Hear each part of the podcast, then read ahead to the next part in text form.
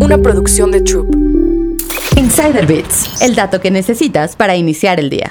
La fama de In n Out no se limita a las celebridades que visitan sus locales y sus deliciosas hamburguesas. La cadena con sede en California también es conocida como el primer restaurante de comida rápida en tener un sistema de altavoces de dos vías para pedidos desde el automóvil, es decir, el famoso servicio drive-thru. Antes de la innovación de In n Out, los clientes conducían sus automóviles al estacionamiento y caminaban hasta un mostrador para hacer su pedido, o un empleado tomaba su pedido en sus autos. Este invento revolucionó toda la industria de comida rápida y es que es el que se usa actualmente. In Out fue fundada por los recién casados Harry y Esther Snyder en 1948. Snyder soñaba con un mundo donde los clientes pudieran hacer pedidos más rápidos y sin salir de sus autos. Entonces comenzó a trabajar en su garage. Él creó un sistema de altavoces de dos vías, lo que permitió que In n Out se convirtiera en la primera cadena de comida rápida en ofrecer la experiencia completa de autoservicio o drive-thru. La innovación permitió a los clientes la comodidad de no tener que dejar sus autos o hablar con un empleado cara a cara para realizar sus pedidos. Y este sistema también es increíblemente rápido. Según un estudio hecho por la revista QSR Magazine, los clientes tardan alrededor de 255 segundos en línea del autoservicio. El primer drive-thru de McDonald's abrió hasta mediados de la década de 1970. Sin embargo, otras cadenas como Jack in the Box y Wendy's comenzaron a utilizar la tecnología inventada por In-N-Out a mediados o finales de la década de 1960. Según el informe de Blue Dot, 3 de cada 4 estadounidenses visitan los drive-thru de restaurantes con frecuencia o al menos más que antes de la pandemia. En comparación con el reporte realizado a inicios de la pandemia, esta cifra representa un aumento de 43% en el uso de drive-thru desde abril de 2020. Aunque el puesto de hamburguesas original de In-N-Out en Baldwin Park fue demolido hace años, se construyó una réplica cerca de su ubicación en 2014. Hoy en día la cadena todavía es propiedad y es operado por la familia Snyder, dejando el legado de drive-thru.